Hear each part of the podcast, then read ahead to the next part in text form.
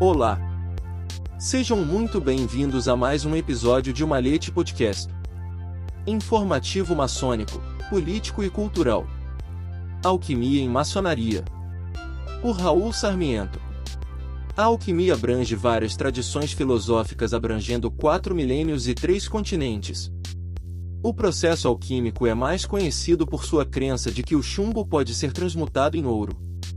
No entanto, a transmutação de metais não preciosos em ouro é simplesmente uma metáfora para a alma sendo libertada de um estado mental de chumbo e morto, para a realização de sua própria natureza divina, também chamada de natureza leve, que é derivada de espírito puro.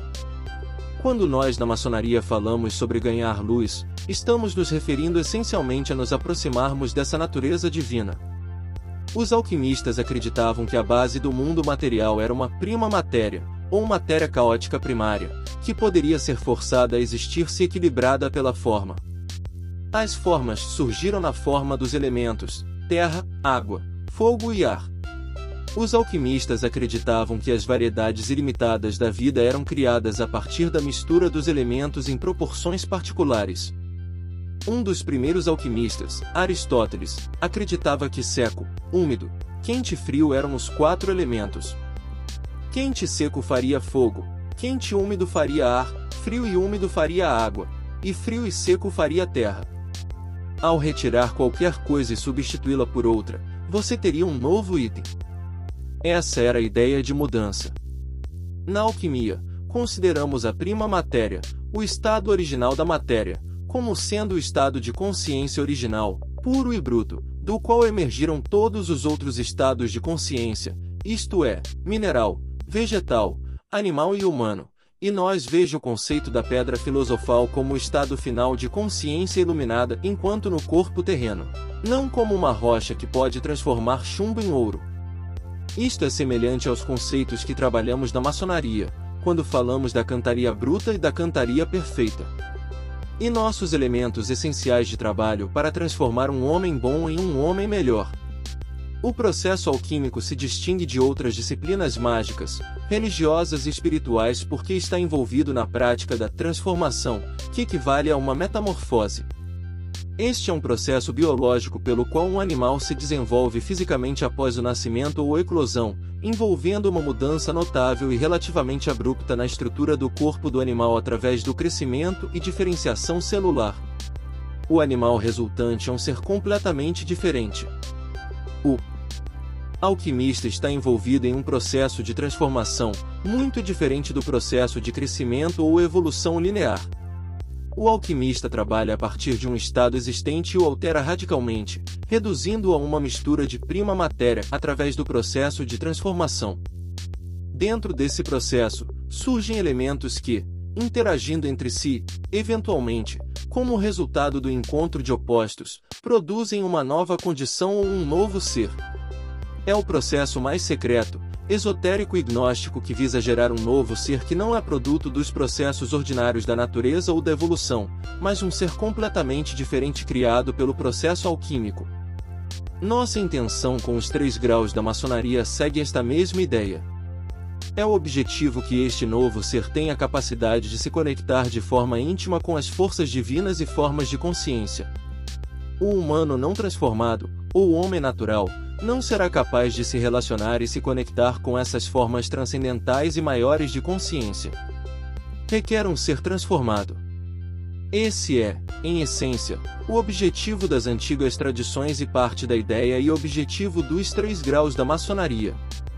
Se olharmos para a ideia e desenvolvimento por trás do processo alquímico, é relevante olhar para o mundo antigo, por exemplo, Santo Agostinho, 353-430 DC, que considerava o homem trazido à existência para durar a vida eternamente. A condenação é o que todos os homens mereciam por causa da queda de Adão, que foi criado com o livre-arbítrio, mas escolheu romper a ordem perfeitamente boa estabelecida por Deus. A posição alternativa precedeu a de Santo Agostinho, que era a posição dos gnósticos, dos neoplatônicos, dos hermetistas e também dos alquimistas. Eles tinham uma visão diferente da filosofia da condenação. Essas antigas tradições afirmavam que o ser humano não é uma criatura feita de sujeira, mas que dentro do humano existe uma centelha divina, neuma, como é chamada. Este núcleo transcendental não é corrupto, mas bom, perfeito e sábio. Mas por que a vida não é perfeita então? Bem, porque o homem vive em um mundo inferior, um mundo terrestre cheio de vícios, inconsciência e pecado. Embora esteja por toda parte, não penetrará no centro do humano divino. O trabalho de nossa vida é trazer esse centro interior de perfeição para o mundo e manifestá-lo em sua vida. O potencial precisa ser manifestado. Esta era a visão antiga. Que foi o trabalho do alquimista na Idade Média e o trabalho de todas as lojas maçônicas hoje. Essa ideia ou visão de mundo ganhou vida várias vezes na história da humanidade e foi chamada de coisas diferentes para evitar perseguições e perturbar o estabelecimento. Durante o Renascimento, houve um surgimento de movimentos artísticos, filosóficos e místicos. Durante este tempo, a prática da alquimia foi difundida e se tornou o que conhecemos hoje. Este foi o momento da descoberta e tradução dos escritos herméticos, que tem a conexão mais próxima com a alquimia. Mais tarde, essa mesma ideia foi usada na era do Iluminismo por pessoas como Voltaire, Diderot e Rousseau, que resultaram nos conceitos usados na Revolução Francesa. Ele também retornou na Revolução Americana, como a Declaração de Independência declara muito claramente, consideramos essas verdades autoevidentes, que todos os homens são criados iguais, que são dotados por seu Criador de certos direitos inalienáveis que entre estes estão vida, liberdade e a busca pela felicidade. Todos achavam que o ser humano tinha um potencial infinito, só pelo fato de ser humano. Como esse potencial se concretiza? De acordo com o alquimista, ela é produzida através de um processo de transformação. E no nosso caso, o cenário são as lojas maçônicas. O catalisador é o venerável mestre e o material o próprio irmão. Olhando mais de perto como o processo alquímico funciona em seus vários estágios, é relevante olhar para o comentário que C. J. Jung escreveu sobre o antigo códice chamado Rosarium Philosophorum.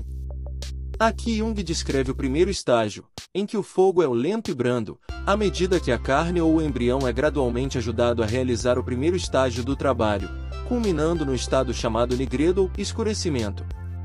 Disse que esse estágio envolve uma purificação da natureza terrena em nós.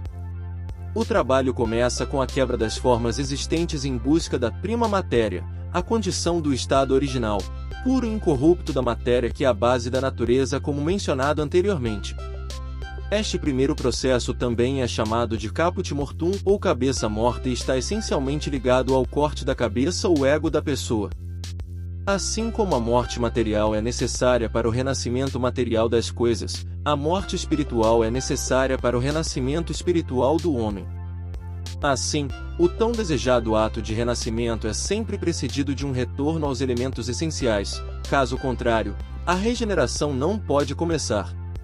Olhando mais profundamente para o primeiro estágio, a redução aos elementos básicos requer uma libertação do senso de identidade de suas conexões com o mundo material. O que nos interessa é remover os véus dos apegos inconscientes ao mundo para obter uma noção mais clara de quem somos. A identificação do eu com o elemento terra é experimentada em termos de nosso apego a objetos mundanos, como nosso corpo, objetos materiais, figuras parentais, etc. Enquanto permanecermos apegados aos objetos mundanos, permaneceremos separados e divididos por dentro. Uma vez superadas as identificações inconscientes, os pensamentos e sentimentos tornam-se positivos, ou seja, o mundo não mais ameaça nosso verdadeiro eu, porque estamos livres dele. Podemos escolher quando e como integramos o mundo em nosso eu, em vez de nosso eu ser absorvido e perdido no mundo. Este estágio costuma ser o mais difícil de superar para o alquimista, pois nossa conexão e apego ao material está profundamente enraizado em nós na condição de seres humanos. O segundo estágio, chamado albedo, ou a fase branca, concentra-se em estarmos conscientes de nós mesmos e de nossa natureza divina. É um período de afastamento um pouco da vida, os textos alquímicos falam da alma agora se tornando consciente de si mesma ao se tornar consciente de sua própria natureza divina. Este é o estágio em que a alma, Finalmente, sendo consciente de si mesma, leva o indivíduo a uma consciência e propósito espirituais elevados. Na fase final, a fase vermelha chamada rubedo, o alquimista desperta para o desejo de retornar à Terra e encarnar plenamente seu estado de consciência iluminada. Bastante simples como a pessoa percebeu e transcendeu seus problemas e dilemas, ela se depara com a tarefa de implementá-lo em sua vida. Assim, em essência, o princípio alquímico é solve e coagula, ou dissolver e coagular ou remontar em uma forma mais perfeita.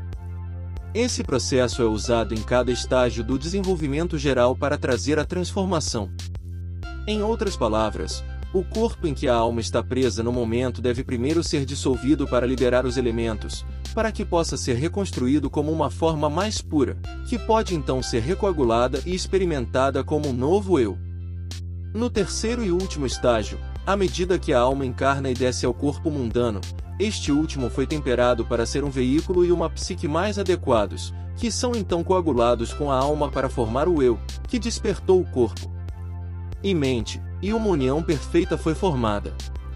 Um homem bom foi transformado em um homem melhor. Todo esse processo é descrito em muitos textos alquímicos e é melhor colocado em um contexto maçônico por Timothy Hogan em seu livro As Chaves Alquímicas para o Ritual Maçônico, onde o autor escreve: A alquimia primeiro e acima de tudo procurou unir o físico com o espiritual. No simbolismo alquímico, o mundo físico era representado pelo quadrado, como os quatro cantos da Terra, e a palavra espiritual pelo círculo que não tinha começo nem fim.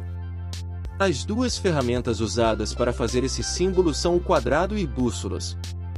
Nos três graus simbólicos da maçonaria da loja simbólica, as bússolas espirituais gradualmente superam o quadrado físico à medida que o candidato recebe mais luz.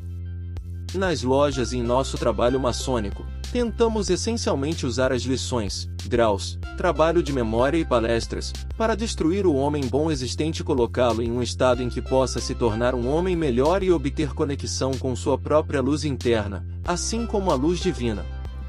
É como a obra do alquimista, embora a maneira como falamos sobre ela e a abordamos seja diferente. Agora, para finalizar, vou deixar você com esse pensamento. Toda vez que me encontro nesta terra emaranhado com todas as limitações de minha consciência inferior, por esperança, volto às minhas raízes primordiais e ouço a sábia voz de meus professores e mentores. Este em particular é querido de coração e alma, e cito Stefan Weller. Não sou este corpo de terra que habito agora e que retornará aos seus próprios elementos, do pó ao pó, das cinzas às cinzas, não sou meus sentimentos que vasculham o corpo e a mente como o vento instável do fio da vida. Eu não sou meus pensamentos que fingem permanência e estabilidade, e ainda passaram, mudaram e desapareceram na noite do tempo.